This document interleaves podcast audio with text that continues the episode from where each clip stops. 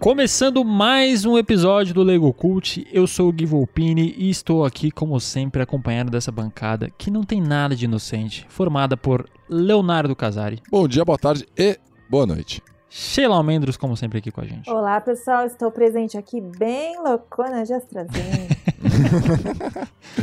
Hoje vai ser a, a, muita dose. É a segunda dose ou a primeira, Xê? Primeira, me respeita. Hoje, meu, meu povo, eu que sou um amante de filmes de terror, estou muito feliz porque a gente vai retomar o nosso quadro Lego Cult Saga e vamos falar de um dos melhores filmes de terror já feito, que é O Silêncio dos Inocentes. E quem discordar assistiu errado. Tendenciosíssimo, né? É isso aí. Mude minha opinião, vou sentar na, na pracinha com a plaquinha. Mude minha opinião. Espero não ter que apartar briga hoje, pessoal. ah, você vai. Ah, você vai, Sheila Mendes, você vai. Antes da gente começar esse episódio maravilhoso, não se esqueçam que a gente está nas redes sociais, TikTok, Twitter, Instagram, só procurar lá Lego Cult Podcast.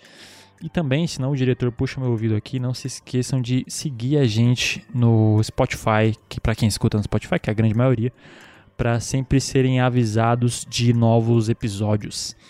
Então é isso, bora falar desse filmaço que é Silêncio dos Inocentes e só TV aí, editor. You still wake up sometimes, don't you? You wake up in the dark and hear the screaming of the lambs. And you think if you save poor Catherine, you could make them stop, don't you? You think if Catherine lives, you won't wake up in the dark ever again to that awful screaming of the lambs.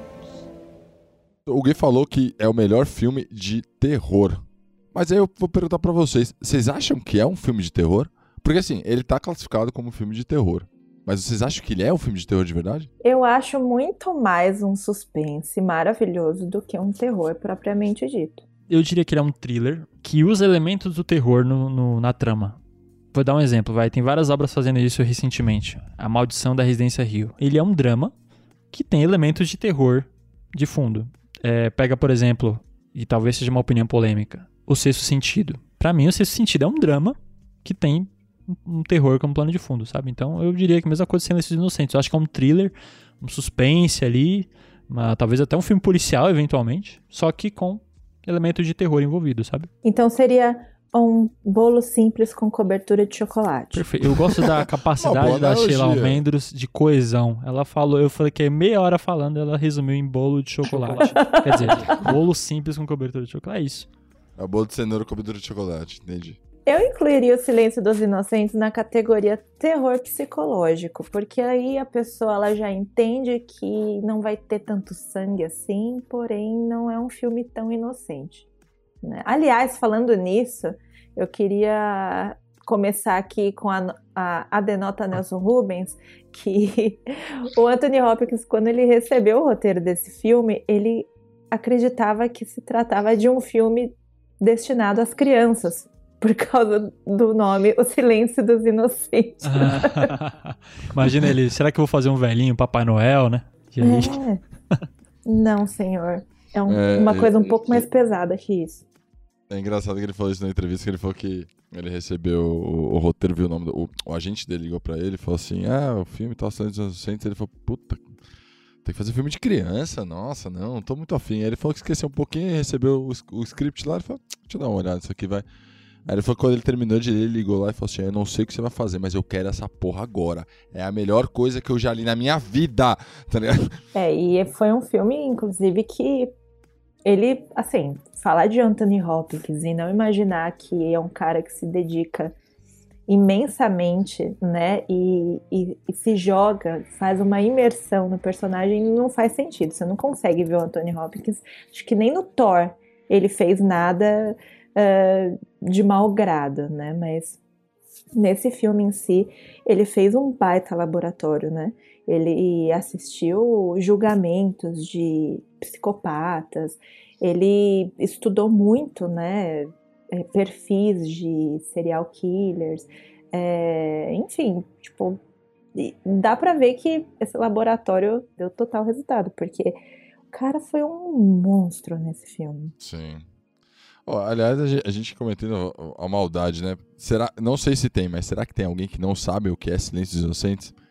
Pra quem não sabe, o que eu acho um pouco difícil, é como a gente tava falando aqui, é um filme de terror de 1991 do Jonathan Demme, é, que é, um, é uma releitura, releitura, não vou dizer uma releitura, mas ele é, ele é baseado no livro com o mesmo nome do Thomas Harris.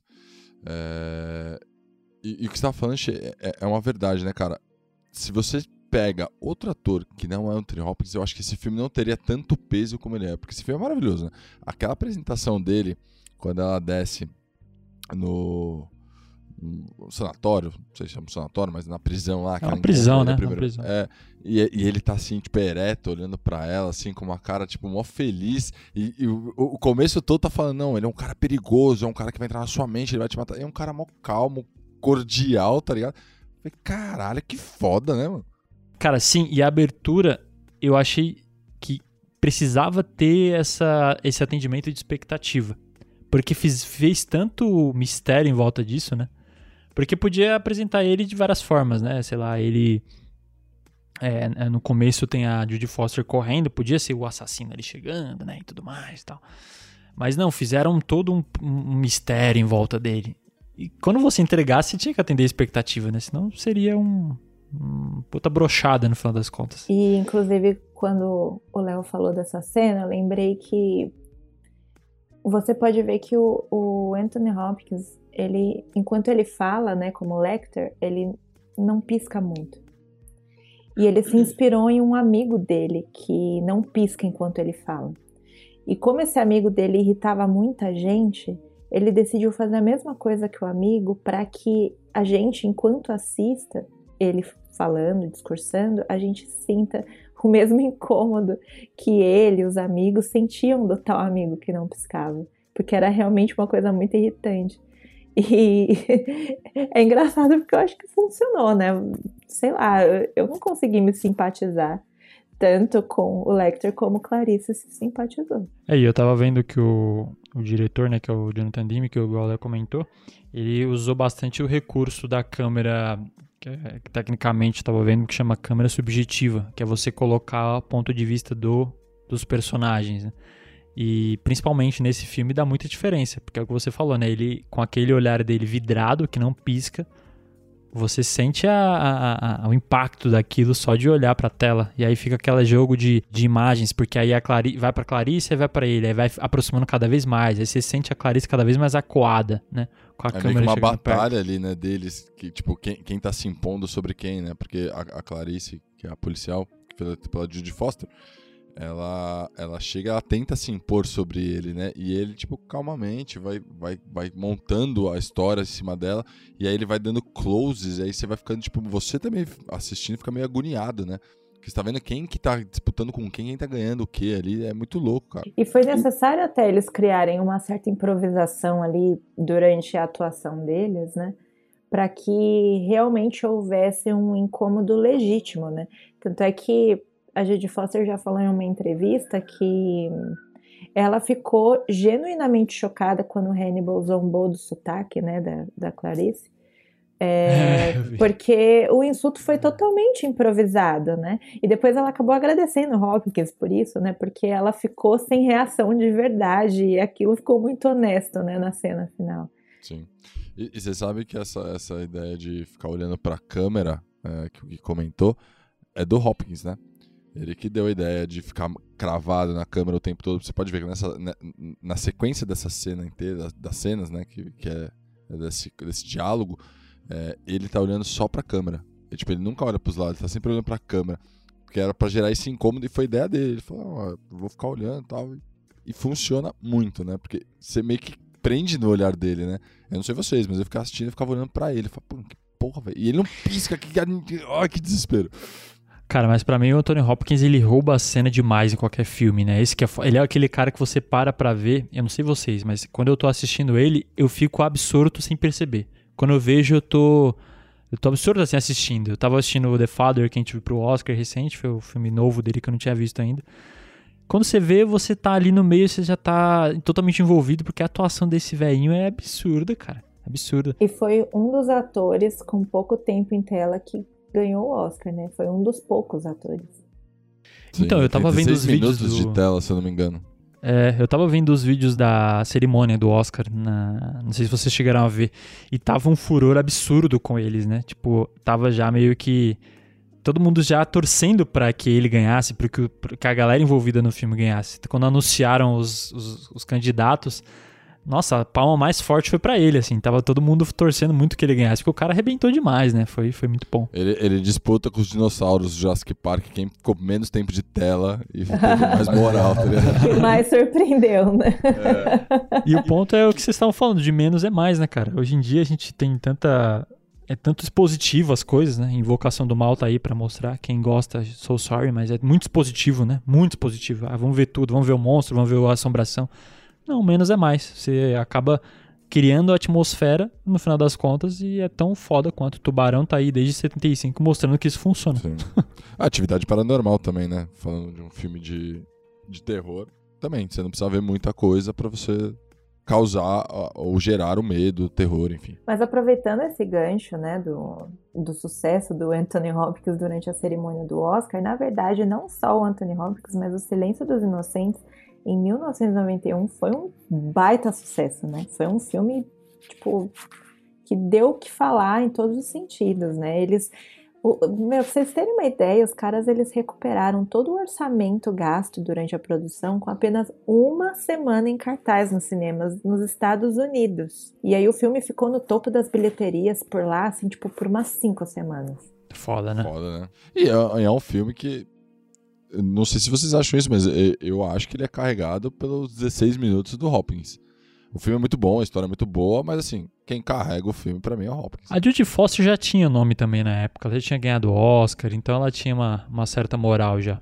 O próprio Anthony Hopkins falou que, né, que ele tava nervoso de falar com ela, porque ela tinha acabado de vir de um, de um, de um Oscar, e, e ele comenta, ele fala assim. É, é uma entrevista que tá os dois conversando, né? E aí ele fala assim: É, você sabe que eu tava um pouco de, de, de medo, né? De pé atrás de falar com você, porque você tinha acabado de ganhar o Oscar, você tava vindo muito bem. Aí ficou até surpresa, falou: Nossa, é uma honra, né? Porque o Anthony Hopkins tá falando que tá com medo de falar comigo, porra! Mas assim, eu, eu, eu sei que eu vou soar muito injusta e talvez até um pouco, sei lá, talvez eu, eu- eu possa extrapolar um pouco no que eu vou dizer, mas quando eu fiquei sabendo que o Silêncio dos Inocentes ele foi inspirado na vida real, né, entre o professor de criminologia da Universidade de Washington e o serial, aquele serial killer Ted Bundy, é, eu pensei, putz, a Judy Foster podia ter feito melhor, sabe? Tipo, sei lá, ela, ela não me convenceu tanto assim como como poderia ter convencido mais por ser um papel de grande peso, sabe? Porque a gente tá falando de dois caras aí da vida real que inspiraram, né, a história. E eu achei ela meio ela meio cheia de marra, sabe? Nada demais. Mas- Talvez o Anthony Hopkins tenha me dado essa impressão, sabe? Tipo, ter apagado um pouco do brilho dela pra mim. Pode ser isso, e também tem o roteiro, né? Porque o roteiro ele foca muito na, na- no Hopkins e, e na história, não muito nela, né? Se você parar pra pensar, o que foca nela é mostrando que ela é uma mulher no FBI, aí tem toda aquela pressão de. Não sei se você repara, eu assisti um vídeo, eu achei maravilhoso a análise que eles fizeram, que é assim, não só o personagem, que é um serial killer, mas tudo em volta dela é meio ofensivo pra meio agressivo pra ela, né? É meio que tipo, a- ela é a presa, saca? Porque quando ela entra lá no elevador, tem os caras olhando pra ela, quando ela, vai, quando ela é deixada sozinha com os outros policiais homens, eles ficam olhando pra ela. Então, tipo assim, ela também é meio que uma presa. tá? Então, tipo assim, dentro da história toda faz sentido. Porque tanto que ela fala do- dos carneirinhos lá, enfim. Então, tipo assim, não sei se foi o roteiro que focou mais em outras coisas, mas eu não, não achei tão assim que a, que a Judy Foster fez mal, assim. Só acho que faltou história pra ela, sabe? Bagagem pra ela. Eu não achei que ela fez mal, eu só achei que ela fez um feijão com arroz. De verdade, assim. Cara, eu discordo. Eu acho que ela mandou bem demais, assim. E eu acho que a- o filme é a história pra ela, no final das contas. Ela que evolui como personagem ali. Né? Ela que começa de um jeito mais inocente e depois acaba mais cascuda. E pra mim, o, um exemplo foda no, da, da atuação dela foi na cena final. Quando ela tá sendo perseguida pelo, Buffalo Bill, né? Porra, eu senti a agonia dela ali naquele escuro, ela ofegante, assim. Caralho, achei foda. Achei uma cena bem, muito bem feita. Achei que ela mandou muito bem. Então, eu já não tive esse sentimento, sabe? Sei lá, eu achei ela meio perdida. Ela foi no filme todo meio que colocada como uma bereze. Sei lá, não, não senti. Lembra quando a gente falou sobre a Viola, que ela, tipo, entrava num filme e ela roubava total a cena? Tipo, o Anthony Hopkins fez isso pra mim. Tipo, ele foi a Viola do, do filme, sabe? é que ele é. Ele nasceu pra esse papel, né, velho? O cara, porra, com 16 minutos de tela, virar um dos maiores, e muitas listas consideram o maior, né? Vilão da história do cinema. Porra, é muito, tem que ser muito foda. Acho que do sei. terror eu dá pra considerar, não dá não? Eu não sou fã um dos terror, maiores, um dos maiores, acho que é o sim, maior. com certeza. Mas o maior, difícil, hein? É difícil falar o maior também das coisas, né? E, gente, Mas... sabe quem poderia ter feito o papel de Clarice? Era pra ser a Michelle Pfeiffer. Ela foi a primeira cogitada, mas, tipo, ela pediu um cachê altíssimo. E aí falaram, não, deixa quieto, vamos chamar a Jude. e sabe então, quem poderia ser Hannibal Lecter? Quem, quem, quem? Não é o Robert De Niro. Robert, não, não tô usando. Sean Connery, velho. Chamaram Sean Connery pra fazer. Mas assim como Michelle Pfeiffer, ele achou. Não era um filme de bom tom. Nesse... Acho engraçado essa galera vendo hoje, né? Fala assim, não era um bom tom na época, mas um Oscar era um bom tom, né?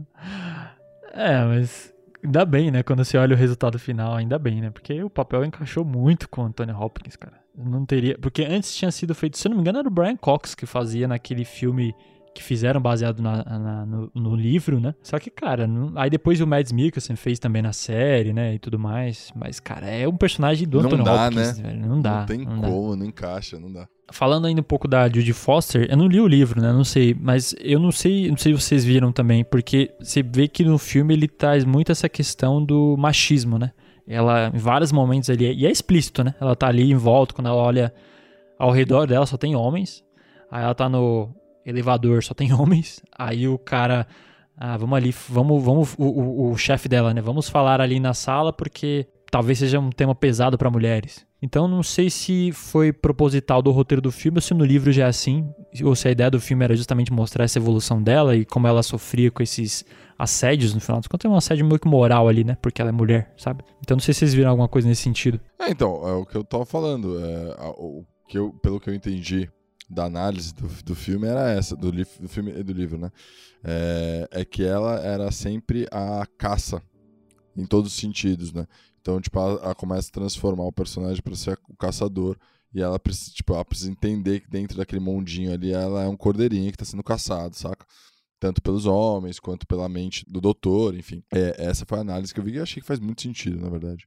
Eu acho que também é para questão de, de mostrar também como ela ela, ainda que ela talvez fosse frágil, ela conseguia ser forte ao mesmo tempo, né? No final das contas. Porque ela não, ela não tinha um estereótipo, tipo, sei lá, Dilma Rousseff, né? Que vai chegar e falar, ô, seus merda, que a Dilma seria nesse naipe. ela é um pouco mais frágil, mas mesmo assim ela conseguia ser forte no final das contas. A Dilma, a Dilma ia chegar e ia falar assim, se nós capturarmos, será capturado aquele que nós estamos tentando capturar. Porque a captura nem sempre é captura. É o cordeiro que captura quando é capturado pelo cordeiro. Se a gente bater a meta de capturar o Buffalo Bill, a gente dobra a meta e captura o Lecter também. Ó! Oh. oh, eu falo em Lecter, é, é, engraçado, esse é um filme que, tipo assim, ele deixa um gostinho de quero mais, né? Porque eu queria saber o que aconteceu com o diabo do, do psicólogo da prisão. Porque o Lecter, no final, ele termina o filme ele falando, ligando para ela, pedindo para ela não não continuar a caça sobre ele, assim como ele não iria caçá-la. E ele vai atrás de, do, do cara, né? Mas isso que é da hora, velho. É o que a gente tava Sim, falando não, no episódio do Lugar Silencioso. Lembra que a gente comentou de final, que mostra e final que deixa sua imaginação completar? O que, que será que ele fez com aquele arrombadinho, né? Eu acho que Sim, ele comeu a cabeça dele. com pimenta do reino. oh, e aquele ator que faz o, o o, o psiquiatra, na verdade, né? Que é meio arrombadinho, ele, ele tem muito esse estereótipo desses papéis, né? É um typecasting, ele sempre faz um arrombadinho, né? Incrível isso, cara. Sim, sempre tem o personagem que, que ele vai ser contratado eternamente para ser o cuzão do filme. E- Esse cara deve, deve vir encontrar até já falar: Não, eu já sou muito odiado, não, não aguento mais. O que eu acho da hora no filme é que, apesar de ser de 91, ele tem um ritmo muito bom. Porque a gente que tem visto vários filmes antigos, principalmente podcast, né, a gente vê que às vezes é, anos 80 e 90 era um outro ritmo porque era uma outra, uma outra época, né? Você ia pro cinema pra assistir o filme, você tava ali dedicando sua atenção, duas horas e meia e tal. Hoje, com o celular na mão, fica complicado, né? Toda hora uma mensagenzinha que chega, tá o Twitter ali coçando pra você dar uma olhada. O iFood E- avisando que tá na porta. Exato, é. Você pede a comida enquanto você tá vendo o filme lá. Às vezes demora, né? Você já pediu no iFood de sábado? Demora. Foda se estiver velho. assistindo Lord, eh, Senhor dos Anéis, Dá- né? Dá, Às não, dá tem que pra você. pausar o filme, né, Léo? Pra, pra catar a comida na porta. Eu entendo, Léo. Ah, depe- Então, depende do filme. Às vezes dá, às vezes você nem para, só foda-se a comida. Já esperei até agora, vai esperar aí também. Léo, quanto o iFood pagou pra esse merchan seu? Não posso falar que vocês vão ficar com raiva de mim. Foi um, mer- foi um merchan específico pra mim, então não posso falar. Sua influência, né? É, então, assim, eu acho, eu acho o ritmo desse filme genial, voltando aqui pra pauta, né? Eu acho o filme. Pauta, a galera deve achar que a gente é super organizada, né? Pauta. Tem os post-its É. gravados aqui no monitor, então você vai arrancando post-it. Queria a galera ver o roteiro do Lego Cult qualquer dia. É, então, o, o ritmo do filme é sensacional, né, cara? Eu não sei vocês, eu não vi passar, assim. Quando eu vi, já tava perto do final do filme e fluiu muito bem. Esse, recentemente eu assisti um filme do Spielberg pra gente fazer a parte 2. Que, putz, só foi pegar ritmo lá pra uma hora de filme que eu já tava, meu Deus do céu, meu amigo. Agora imagina o povo assistindo isso no cinema, com aquela vontade maluca Nossa. de fazer xixi. E o filme não É, anda. Não, e aí é o tipo do filme que você fala assim, vou no banheiro, aí quando você volta, todo mundo gritando, e você fala, ah, não acredito que eu perdi. Agora, logo Foi agora a eu melhor perdi. parte, né? Aí quando você volta, o ritmo desacelera de novo. É. E aí você acha que o problema é com você. É pessoal. E esse, esse é um, dos, um filme que traz o marco aí de, ser, de ter um dos maiores vilões, né? Se não, um, ou se não o maior. E é um filme que também traz uma marca de ser o terceiro filme a ganhar todas as, as grandes categorias do Oscar, né? Ele ganhou melhor ator, melhor filme, melhor atriz, melhor diretor, melhor roteiro adaptado. Que fazia muito tempo que não ganhava e dias de passagem, muito merecido. Sheila vai discordar da Judy Foster, que eu tenho certeza. Mas o Anthony Hopkins não tem nem o que falar, né? Eu, eu, vou, eu vou me abster e só vou falar do Hopkins daqui, daqui por diante. Ah, o Jonathan Demme, inclusive, eu fui ver a filmografia dele ele tinha é, é, filmado Filadélfia, cara. Eu não sabia disso. Sim. Não lembrava que era ele o diretor, né? E Filadélfia é filmaço também, né? Por onde anda ele agora, nesses momentos? Nesse momento está numa um cemitério, né? Porque ele Na morreu em cova? 2017. Tadinho. Pelo menos não, não viveu para ver a pandemia. Bom, mas ainda sobre o Hopkins, assim, e, e toda a sua dedicação, né, para encarnar o Lecter, eu achei legal que ele se envolveu até em determinadas decisões, né, como o lance da câmera que, que vocês falaram, né, anteriormente, e também o fato de que, por exemplo, ele ele catava umas coisas assim muito pequenas, mas que fazia muito sentido e que eu acho que deu um resultado fenomenal. Assim, por exemplo, ele não queria se vestir de, de amarelo quando ele estava se, sendo transferido para Baltimore, sabe? E aí ele se baseou no medo dele por dentistas para, tipo, falar: e se eu vestisse branco? Né? Eu acho que ficaria uma coisa mais sombria, mais perturbadora né? E, e o diretor ia na onda dele, vai, faz o que você quiser aí, filhão. Se você trazer para psicologia das cores, faz muito sentido essa quebra, né? Porque você traz o branco, que seria meio. ah, é uma cor amena, né? De paz e tal.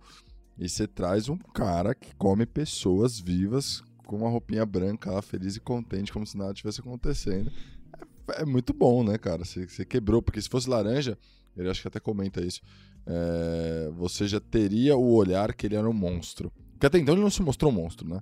Ele, você não vê nada dele, ele não mata ninguém, até então, né? Ele não tinha matado ninguém, não tinha feito, ele só tinha sido cordial pra caramba, tinha sido gente boa ali, trocou uma ideia. Aí o cara vem de branco e de repente ele come um cara, ligado? Você fala, porra! né?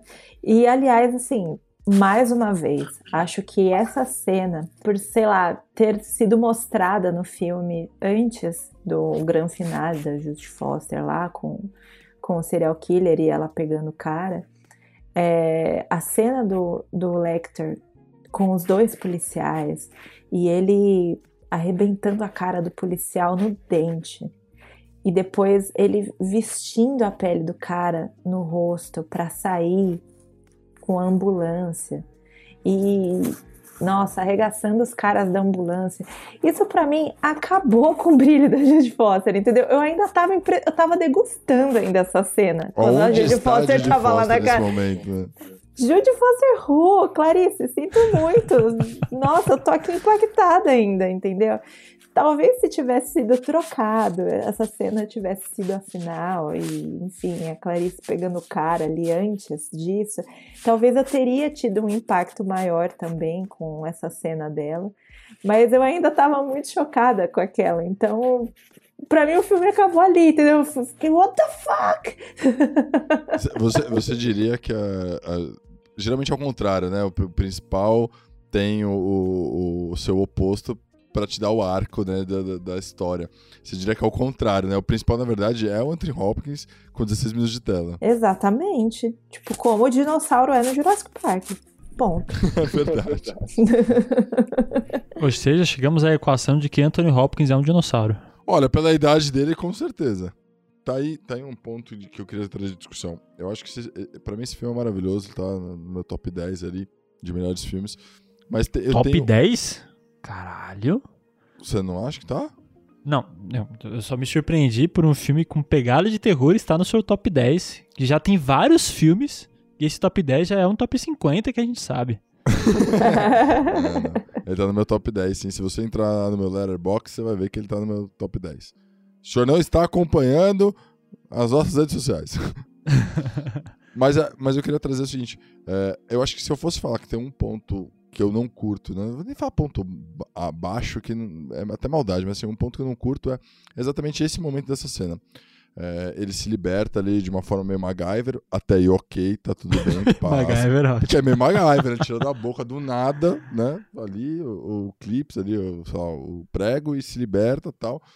Lembrou muito o Amistar, o cara tirando o, o prego com o dedo. Ô, Léo, isso que dá você ficar jogando Candy Crush enquanto você assiste o filme ele catou da caneta que ele roubou do psicólogo lá da. Não, tudo, não, tudo bem, mas aí tô, tô falando meio MacGyver por quê? Porque ele tira da boca, põe na mão. É e... Não, mas você entendeu? Tipo, ele tira da boca, põe na mão, vai lá, se solta, meio MacGyverzão, e tá tudo bem, não achei ruim, tá tudo bem.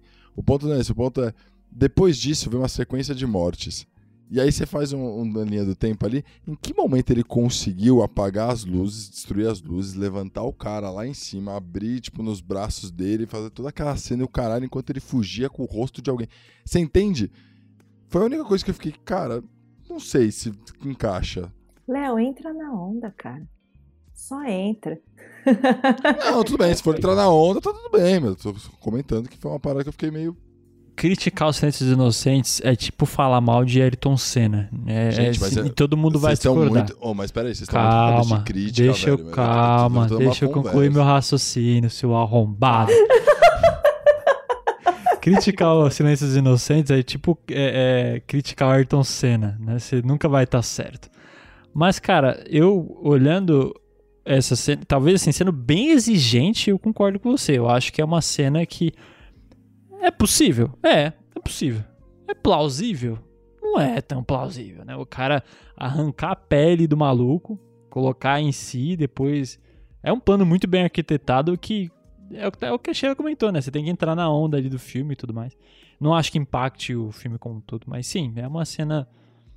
Talvez ela destoie um pouco do próprio filme em si, né? Que ele é um filme bem coerente, no final das contas, com a narrativa dele. Ah, então, Mas... Então, eu, eu, acho que esse é o ponto que eu quero trazer. Tipo, tem uma sequência de realidade que funciona do começo ao fim, tanto que o, o final não precisou de uma grande batalha para ele vencer o, o, Buffalo Bill. Foi dois tiros, três tiros ali, foi uma cena bem feita, tá bem realista e tal. O único ponto que destoa é esse, que é o cara sendo erguido lá, as pessoas entrando, você fala, pô, caralho, como que ele fez tudo isso e tal. Claro, não é um problema, é legal pra caralho. Você entra na brincadeira, entra na, na, no universo dele. Eu achei legal pra caralho. Só, só levantando essa, essa conversa, tipo, é a única parte que sai, né? Do, do ponto dele, do fixo dele ali. Eu acho que aí já é uma questão de necessidade de edição, sabe? Porque, por exemplo, acompanhando o ritmo da narrativa do filme, não cabia ali, tipo, esticar um pouco a história para criar ali um contexto dele, dar-se a entender que ele ficou deitado ali por horas com a pele do cara na cara, até todo uhum. mundo chegar. Então ele fez calmamente tudo isso que o Léo falou, sabe?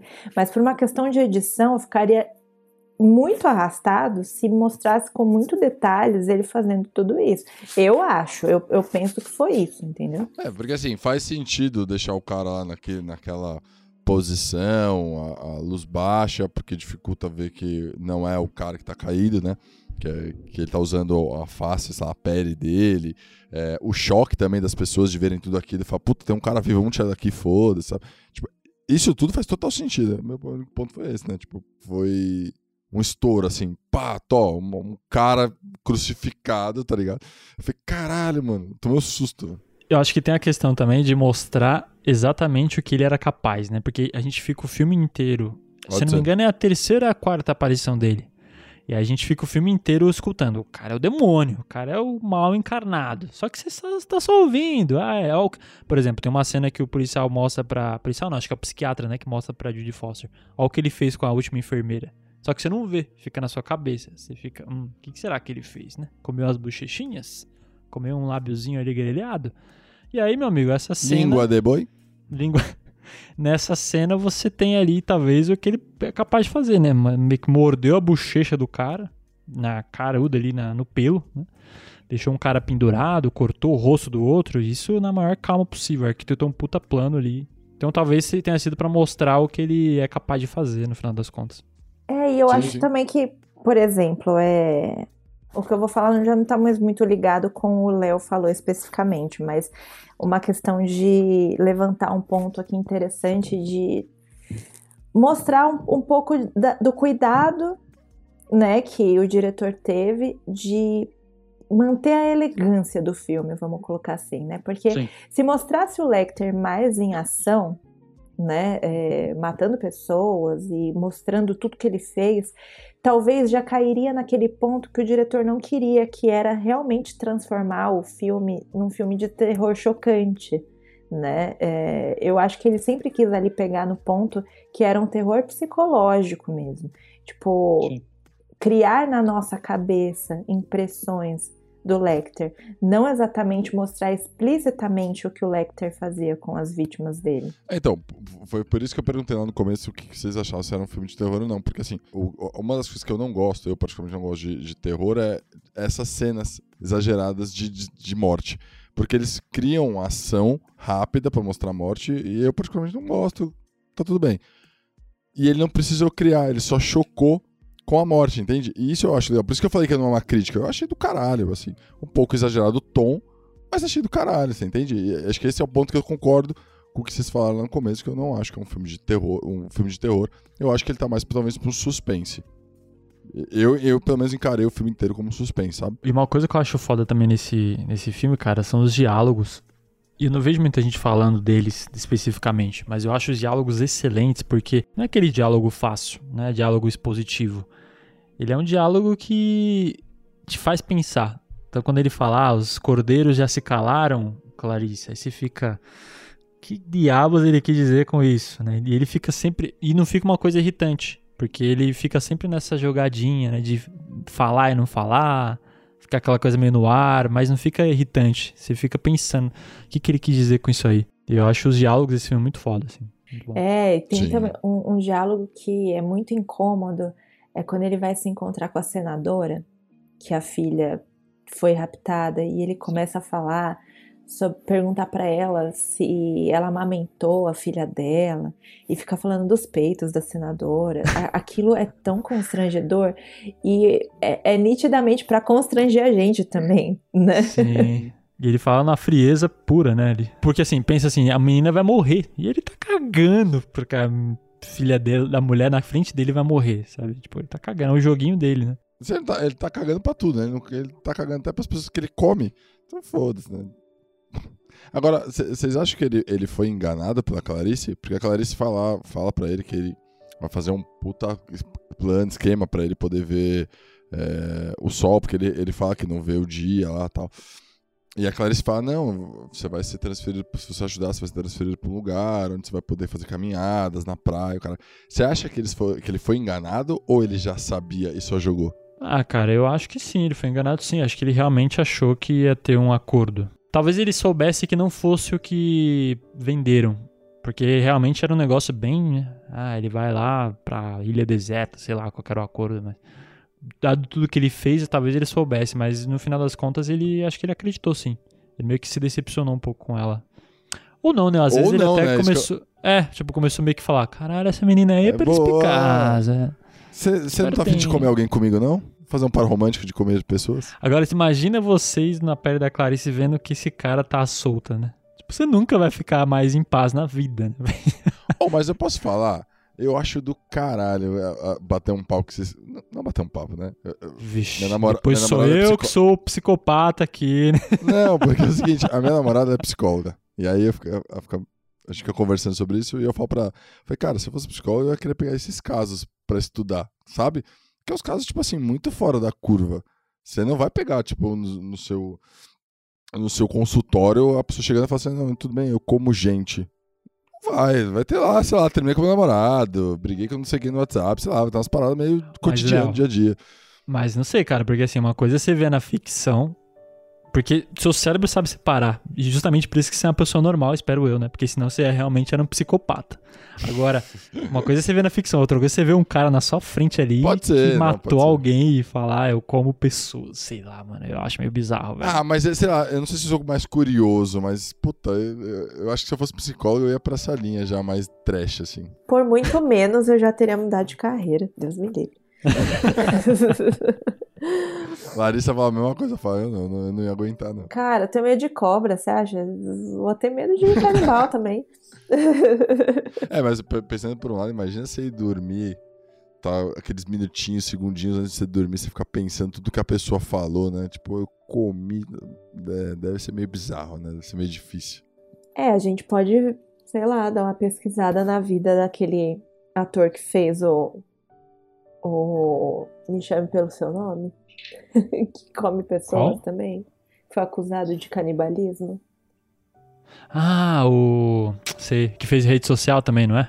Isso. Fez os Esqueci o irmãos gêmeos da, da, da rede social também, esqueci o nome dele. Tipo, quando eu fiquei chocada com essa história desse cara, que eu apaguei ele da, da minha cabeça, da minha memória por completo. Ou a gente pode falar aqui de Raw, que é um filme fantástico francês que o Léo adorou, que também fala de canibalismo. Nossa senhora. Tá aí um filme, tá aí um filme que não precisava mostrar. Ele podia ter seguido a mesma linha do, do, do Silêncio dos Inocentes. Não precisa mostrar, né? Mas não, eles quiseram mostrar comendo a Mostrou cabeça. pouquinho. Ah, pô, ah, Nossa, mostra quase né? nada. Galera, vão lá no episódio de filmes fora de Hollywood que a gente falou desse filme, que é excelente, é um ótimo terror pra quem gosta do gênero. Nossa senhora. Oi, e a gente tava falando desse negócio de ficar na cabeça, você sabe que a ex diz a lenda, né, que a ex-mulher do, do Hopkins terminou com ele porque não aguentava mais, né? Falou que ela assistiu o filme e ela não conseguia olhar pro Hopkins sem lembrar do, do Hannibal. Ah, isso tá me cheirando Miguel, hein, cara. Vai tão... É, tipo, já não aguentava, já queria terminar, já queria É. separar. Ela Poxa, usou de muleta o filme, isso aí. isso é. Pode ser. É a mesma coisa de, tipo, mas já pensou? se separar do cara porque ele ronca. Não. Não. Oh, mas bota isso na realidade. Imagina que foda se você, tipo, sei lá. Imagina você, Gui. Sua, sua, sua mulher faz um filme e aquele negócio, aquele personagem fica marcado, né? Deve ser foda, né? Você ficar olhando sempre pra ela e lembrar, assim, do, do filme. Deve ser meio bizarro. Ator, deve, ator e atriz deve sofrer um eu, não, pouco sobre eu, não, isso. eu né? não saberia talvez separar. Eu tava vendo um filme uma vez que a mina do cara era atriz e ele não conseguia separar. Ele tinha ciúmes dela, por exemplo. Então eu, eu acho que eu seria esse cara. Tipo, pra mim é meio- seria difícil ver a minha namorada se pegando com um cara na tela. Ah, é beijo técnico. Sei lá, meu amigo. Mas... Então se minha namorada faz uma. Vamos supor, se eu, se eu namoro a Rosamund Pike, ela faz garota exemplar, dá um medinho também. É verdade, é verdade. Dá um medinho ali. Porque vai que ela também é meio psicopata com você, né? Ela fala assim, ah, é, então agora é minha, minha vez de fazer, né? de te, me vingar de você. É, vai saber. E, o... e eu não sei, né? Hoje em dia eu acho que seria polêmico o, Buffalo Bill, né? Porque ele, no final das contas, ele é retratado, não sei eventualmente, mas ele tem alguma questão sexual ali, né? Que ele talvez não, Não sei se ele era trans, se ele era um travesti, não sei como classificar ele, porque também nem aprofunda muito no filme, né? Só mostra ele no final, ele dançando na frente do espelho, usando roupa feminina e tal. E hoje Aliás, em você sabe dia. que- desculpa, você sabe que é uma coisa que eu gosto desse filme é isso, né? Ele não precisou tentar explicar, apesar de eu gostar, mas ele não precisou explicar as motivações, né? Porque é uma parada psicológica, né? Você ficou a sua, a sua, a seu caráter entender ali o que, que tá acontecendo. É, fica por tua conta. É, eu acho que é é justamente o mérito, né? Do, não sei se o livro é assim também, mas imagino que sim, né? Mas assim, é o mérito do filme que não focar no, no assassino, porque até então acho que todos focavam no assassino em si, né? As motivações dele, seja por vingança, whatever. Nesse não, focou num cara que tá preso, que ajuda a investigadora e, e o assassino em si ele fica meio que de lado, assim. Sim. Não, não explica nem o Hannibal, né? O Hannibal também não explica porque ele começou. O, o, o que fez, qual foi a virada dele, a história dele, não explica, né? No, no primeiro filme. Por isso que depois fizeram outros filmes pra explicar justamente a história dele, né? Que aí veio o erro. Aí é que vem o problema. Mas assim, eu acho, eu acho legal fazerem filmes com explicações subentendidas, né? Sim. Porque além de te trazer um pouco mais assim para a história, eu acho que é uma forma de fazer o, a pessoa que está assistindo até participar do roteiro de alguma forma, né? De uma forma indireta. Você participa com a sua imaginação, mas o, o caminho para que você pense o que o roteirista, o diretor quer tá lá, né? Basta você botar sua cabeça para funcionar. E falta um pouco isso hoje em dia, né? Hoje em dia tem bastante. Eu vejo bastante filme, tipo, muito bem explicadinho do começo ao fim. Não que isso seja ruim ou bom, tá? Tô falando que esse tipo de, de, de final pra deixar você analisar e pensar. Tá difícil, né? É- é- é- parece mais escasso, né? O Gui até comentou aí do, do Bela Vingança. Ele precisou explicar direitinho, do começo ao fim, tudo que aconteceu pra justificar e tal. É, falta um pouco isso, né? Deixar o, o espectador concluir a história. Eu, eu, eu assisti bastante filmes assim ultimamente. É que não me vem nenhum na memória agora porque eu tô totalmente focada nesse, mas eu assisti bastante filmes que me, me instigaram também a, a, a pensar em coisas subentendidas. Mas sabe o que eu acho? Eu acho que quando rola um filme com essa pegada de não mostrar tanto, muita gente reclama também. Vou dar um exemplo pra vocês do O Poço. O que eu vi de gente criticando. E eu gostei, porque eu achei que é um filme que ele tem várias coisas nas entrelinhas ali da mensagem dele. O final ele é aberto, você pode ter a interpretação que você quiser. O próprio. Mãe. Você lembra do Mãe? O Mãe, pra mim, é um filme fantástico. Mãe, e todo exato. mundo odiou. É, e é um filme que tá total nas entrelinhas. Ainda o filme tem três camadas pra você interpretar quantas você quiser, sabe? Exato. Eu acho que quando explica muito fica tipo novela da Globo. Que isso que me incomoda em novela. Porque na novela o vilão, antes de ele morrer ou qualquer coisa que acontece no final, ele explica tudo que ele fez no discurso, né? Eu fui lá e peguei a sua irmã e não sei o que. Seu irmão, deixa eu... Ninguém, ninguém pensa o que fala, tá ligado? Tipo, No pré-morte, né? É, vai, vai num livro, tá ligado? Então, é, esse é o ponto que, que, eu tô, que eu queria trazer, que eu tô trazendo aqui. Às vezes, eu não sei, talvez seja uma percepção minha dos últimos filmes que eu assisti, mas falta um pouco, né, de deixar também interpretativo algumas coisas. Deixa a gente concluir a história, às vezes parece até mais legal, né? Nada, nada consegue chegar ao que você imagina, né? O final que você imagina. Porque imagina cada um aqui, nós três, tivemos finais diferentes, imaginamos finais diferentes pro, pro Hannibal, por exemplo, nesse filme. Imagina se ele explica aí o final é uma bosta. Ele vai ficar puto, estraga um filme inteiro, né, no final. Tem um outro filme, ó, a gente vai conversando, eu vou lembrando. Tem um outro filme que eu assisti também que ficou subentendido totalmente, que eu não entendi ainda porque Guilherme não assistiu, que ele vai amar esse filme, que é o Midsommar. É um filme total contado, assim, tipo, tem umas coisas mais diretas, mas tem outras que você precisa botar a cabeça pra pensar ali, sabe? Senão você acha que é só um macarrão com salsicha. Sim. E o tema da, da sexualidade, que a gente acabou começando e já foi envergando pra não contar, e eu, eu queria abordar aqui, que, é, que eu achei uma visão interessante. Eu tava vendo uma, uma crítica falando, ah, os 30 anos do filme, porque esse ano ele faz 30 anos, inclusive, né? O, o Silêncio dos Inocentes. Mesma idade que eu, inclusive, apesar de não parecer, eu tenho 30 anos. Não, 50 no mínimo com essa ilha. A altura que esse episódio será lançado, estarei com a primeira dose tomada, se Deus quiser. E aí, cara, é, eu achei um ponto interessante, né, de, de que a, a- a autora da crítica, eu até vou depois pegar o, o nome aqui pra fazer dar os créditos, ela fala que na época o filme, ele, ele não, ninguém falou muita coisa do, do vilão ser, é, talvez ele, sei lá, trans ou travesti, whatever, mas hoje em dia talvez seja criticado, porque até então era, era muito utilizada essa questão de vilões terem essa questão sexual, e isso gerava uma visão assustadora no público porque você associava. Eu até dei alguns exemplos do Psicose, então, psicose também, né? O cara, ele tinha ali uma tara de se vestir igual a mulher, igual a mãe. O Vestida para Matar, do Brian de Palma, também tinha uma mesma pegada. E aí é, rola até como se fosse uma transfobia, né? De você pegar ali pra... Não, o cara, ele é mal porque ele é trans ou whatever. E realmente é uma visão que talvez na época ninguém discutia isso, né? Nem falava disso. Era até bizarro, né? De hoje em dia já não sei se passaria, se iria para si no corte final. Então é curioso como o filme, no final das contas, reflete a sociedade do momento ali, né? Sim. E é um tema que envelheceu mal ou não? O que você acha? Não, cara, assim, eu é muito acho que da tolerância da pessoa. Talvez uma pessoa mais engajada com esses temas mais extremista, não vou dizer nem mais engajada, mas que eu me considero bem engajada, mas acho que talvez mais extremista, talvez não goste e invalide o filme todo. Eu não acho que usaram isso como sendo um, uma motivação dele, a motivação dele, sabe? Então eu não acho que estragou não, não acho que envelheceu mal não. Mas de novo, vai depender da tolerância. É uma linha muito tênue, né, entre entre você criar um personagem específico daquele jeito e ser uma, uma resposta à sociedade atual, por exemplo, né? Porque, por exemplo, você pode ter uma puta ideia foda, uma história muito bem construída, legal, que fala de um tema sensível que a sociedade, nesse momento, está numa discussão, né? Então, é, tipo, é, é difícil isso também, né? É, eu acho que ali, de repente, a ideia era só mostrar uma pessoa extravagante, independentemente da sexualidade. Tanto é que o Hannibal era mais ou menos o mesmo perfil ali do cara e ele era, né, tipo, visivelmente heterossexual. Mas eu acho que era.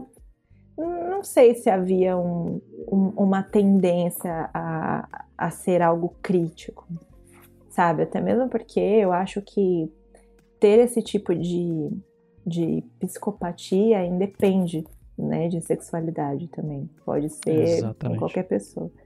Só dando crédito aqui, a crítica que eu li foi da Caroline Campos, do, do site Persona Crítica Cultural. Excelente, depois vejam lá, que ela mandou muito bem na, na análise dela do que envelheceu mal ou não.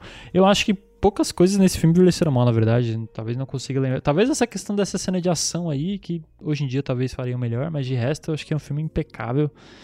E, pô, é o que ela falou, top 10 aí da vida. mas sabe que eu tenho uma teoria de dizer que você falou da cena de ação, né? Eu tenho uma teoria de achar que efeitos práticos deixavam a coisa mais legal. Eu acho que você até Nossa, total. isso uma vez, é, né? Você, exato, você falou total. isso, mas... Porque faz mais sentido. Imagina só esse filme sendo construído hoje com as, com as tecnologias que nós temos hoje. Se eles não iam ter que dar um pouquinho de ação a mais, colocar o, o Hannibal fazendo alguma coisa, mordendo arrancando, sabe? Tipo, cortando. É, dando um, tipo, de dar um zoom na boca é... dele, saindo com a bochecha, a carne, é, sabe? Saca? Alguma coisa assim nessa Porque pegada. assim, ó. Mas aí virar mais gore, né? Exato, porque a gente falou no final. O final do filme deixa é interpretativo. A morte desses caras, dos policiais, também são interpretativas, né? Porque não mostra. Só mostra o que acontece sim. pós. Então, tipo assim, meio que você, o espectador, você, tá, a, a, você tem a mesma informação que aqueles policiais quando subiram o elevador. A hora que abriu, eles viram o que aconteceu, você também tem a mesma sensação. E isso é legal pra cacete, né?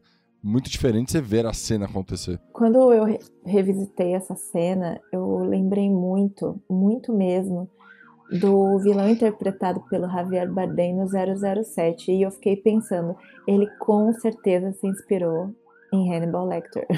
Tenho certeza. É, no final, criatividade é isso, né? Você pegar diversas fontes de coisas diferentes e construir uma nova, meio que uma maçaroca das coisas. Eu, o que eu lembrei, por exemplo, revendo o filme, foi de Jogos Mortais, né? Que no 1, ele, no final das contas, o cara tá todo momento ali no meio da sala. E aí eu lembrei disso, falei, pô, verdade, né? talvez se inspirou em Hannibal, é, em Silêncio dos Inocentes, para fazer o, o plot ali do final do, dos Jogos Mortais, né? Quando eu assisti Jogos Mortais no cinema, e essa cena me surpreendeu muito. Porque eu fiquei pensando, cara, eu jamais imaginaria. é, Jogos Mortais 1 foi bem legal, né?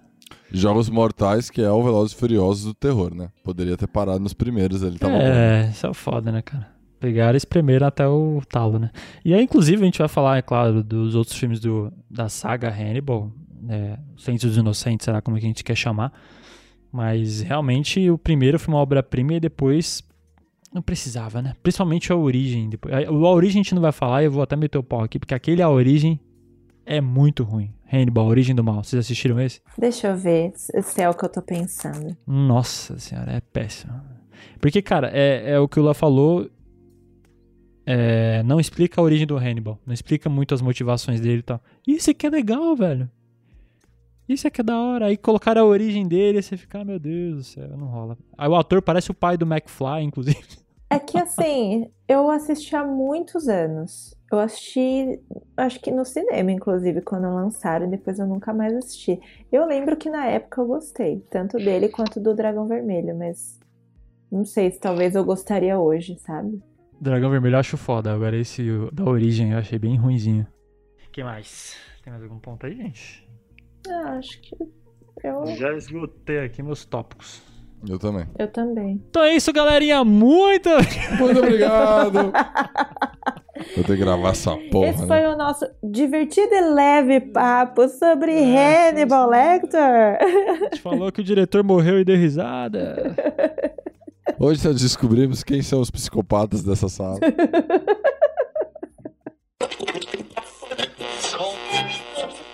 E assim a gente finaliza a nosso primeiro filme da, da saga do Silêncio dos Inocentes. A gente vai chamar como Hannibal, Silêncio dos Inocentes, a gente não decidiu, né? Mas essa é a finalização do nosso primeiro, primeiro filme do Hannibal. Já coloquei o nome, não tô nem aí pro, pra vocês, se vocês acham que é ou não é, tá? não se esqueça que a gente tá em todas as redes sociais, como Leigo Cult Podcast e no Twitter como Leigo Cult. Não esquece de seguir a gente no Spotify e no podcast da Apple. E no podcast da Apple, se você puder avaliá-los lá, vai ser maravilhoso. Não se esqueça, fechou? Se quiser fazer um contato profissional ou se você for um cara mais jurássico, leiocult.gmail.com. Deixo aqui para vocês, meus amigos, um beijo e até a semana que vem. Valeu, pessoal, por mais uma semana juntinhos aqui. A gente se vê semana que vem. Se vê não, né? Se ouve. Beijão para você. Falou, galera. Até semana que vem. Abraço.